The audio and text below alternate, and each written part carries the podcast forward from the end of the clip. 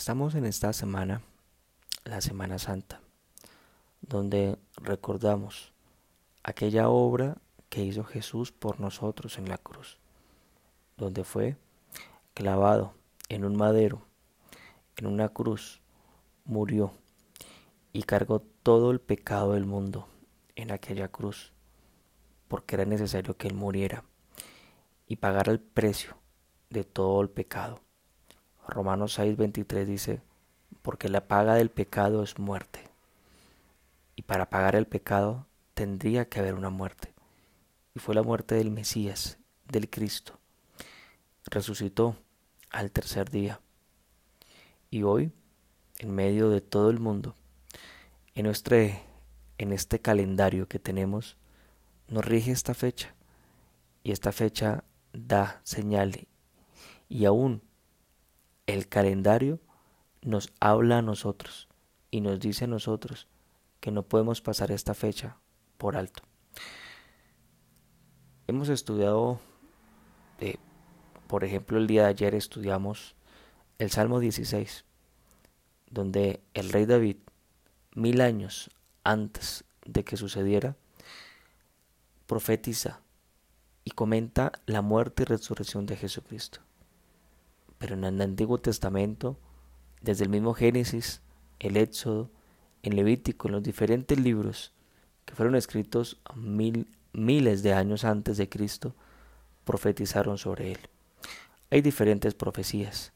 De hecho, una de las más famosas es que nacería de una virgen, que nacería en Belén, que una estrella los guiaría, como lo hemos estudiado.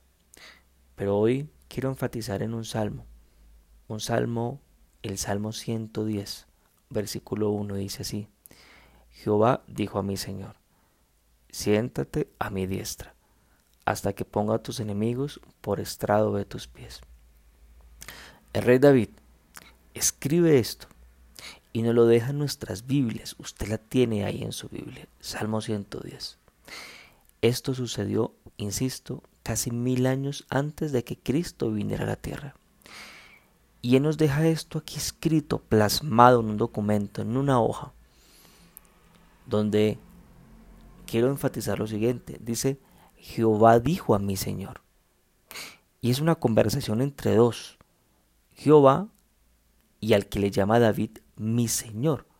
Y David está siendo testigo y está escuchándolos, está viéndolos. Jehová dijo a mi Señor. Y David ve cómo Dios, Jehová nuestro Padre, le dice al que le dice a él, mi Señor, siéntate a mi diestra. Qué interesante. En los años que Jesucristo estuvo aquí en la tierra, donde Él hizo el ministerio, enseñó y nos dejó a nosotros, de hecho, eh, los evangelios, Mateo, Marcos, Lucas y Juan que encontramos en nuestras Biblias, sus palabras. Eh, de hecho, en esta semana se recuerdan las últimas siete palabras de Jesús en la cruz. En ese tiempo, Jesús tuvo una conversación cara a cara con el grupo de los líderes religiosos influyentes. De hecho, también influían en la política de un país, de Israel. Y tuvo una conversación con ellos, donde ellos constantemente lo probaban y constantemente dudaban de él y buscaban cómo hacían trampa para dejarlo en ridículo de los demás, pero nunca lo lograron. Mateo 22, versículo 41 y 42, el mismo Jesús nos plantea la respuesta de quién es este que el rey David profetizó mil años antes. ¿Quién es este el que el rey David le llama mi Señor? Escuchemos lo que Jesús conversa con los fariseos. Dice así, y estando junto los fariseos, Jesús les preguntó, diciendo, ¿qué pensáis del Cristo? ¿De quién es hijo? Le dijeron, de David. Los fariseos, el selecto grupo VIP, entre comillas, los más estudiosos de la palabra de Dios, una rama exclusiva de los judíos. Eh, los judíos, eh, estos eran el VIP de los judíos, la clase dirigente, eran los, los que tenían el poder. De hecho, los que le llevaron a Jesús ante Pilatos para que lo crucificara. Jesucristo estaba ahí frente a ellos. Pero quiero aclarar algo importante. Para este grupo, para esta clase, Jesucristo no era el Mesías, evidentemente, no era el Cristo, no lo era, era un charlatán, era el hijo de un carpintero, eso era. Y Jesús los confronta, les hace dos preguntas. ¿Qué piensan ustedes del Cristo? ¿De quién es el Hijo? Y ellos responden con toda una certeza. El Cristo es descendiente de David, les dice, es hijo de David. Sí, claro. Y eso dice la palabra de Dios. Pues Dios le prometió al rey David que su descendencia, de su descendencia vendría el Mesías. Lo que los fariseos querían ignorar una y otra vez es que Jesús era el Mesías. Y sigue las preguntas de Jesús a ellos.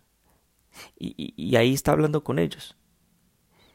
Versículo 43, 44, 45 de aquí mismo de Mateo 22 dice, Él les dijo, pues como David en el Espíritu le llama Señor diciendo, dijo el Señor a mi Señor, siéntate a mi derecha, hasta que ponga a tus enemigos por estrado tus pies.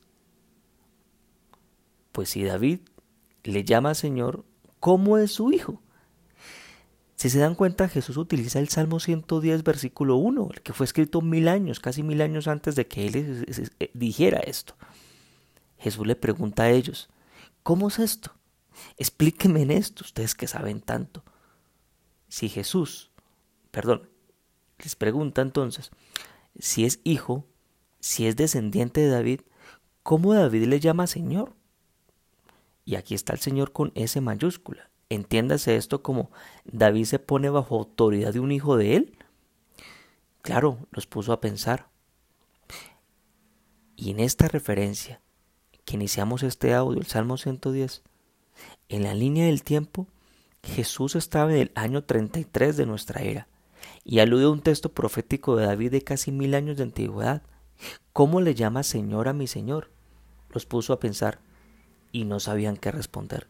El versículo 46 de este mismo Mateo dice, y nadie le podía responder palabra, ni osó alguno desde aquel día preguntarle más. Mira, mira cómo, cómo la Biblia, cómo la Biblia se explica a sí misma.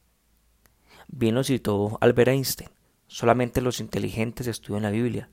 Y mira cómo todo se conecta perfectamente, porque la Biblia se explica a sí misma. Este otro personaje, era descendiente en la carne de David, evidentemente, de su linaje, pero también era deidad. Por eso David le llama mi Señor. Claro, ustedes saben a quién me estoy refiriendo. Me estoy refiriendo a Jesucristo, el que despreciaron y clavaron en una cruz, entre comillas, los sabios de la época. ¿Cuál es la verdad? Muchos hoy en nuestra era se preguntan cuál es la verdad Muchos, esta semana es una semana, pues evidentemente, de, de, recesos, una semana donde no creemos así en Dios, como que sí, como que no, y así como que por los lados, pero es una semana que gracias a Dios es de receso. ¿Qué pasa aquí? ¿Cuál es la verdad?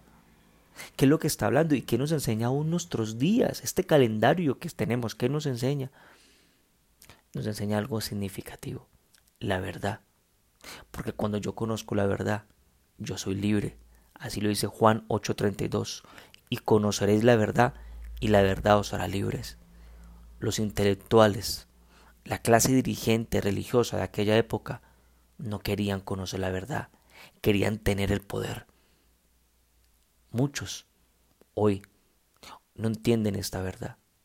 La pregunta es, ¿para ti esto es verdad?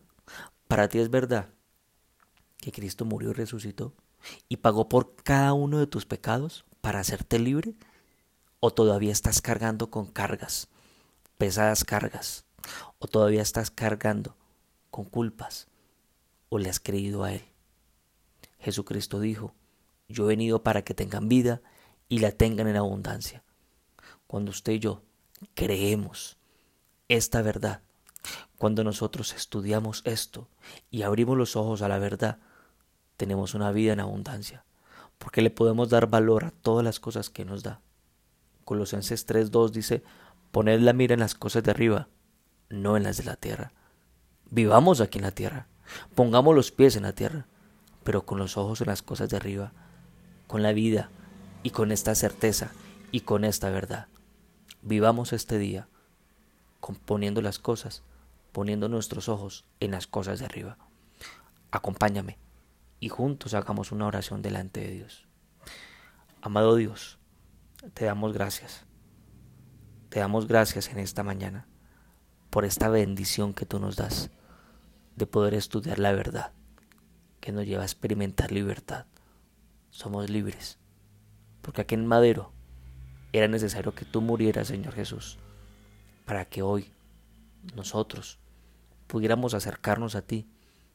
Y tú que estás sentado a la diestra del Padre Jesús, que intercedes por nosotros, pues te damos gracias, porque a través de ti eres el único camino, eres la verdad y eres la vida, el único camino para llegar al Padre. Muchos hablan de Dios, Dios, Dios, pero ¿cuál Dios? El Dios que nos enseña aquí la Biblia, el Dios que nos enseña David, el Dios en el cual se mostró a nosotros a través de Cristo. Te pedimos tu bendición en esta mañana. En el nombre de Jesús. Amén y amén.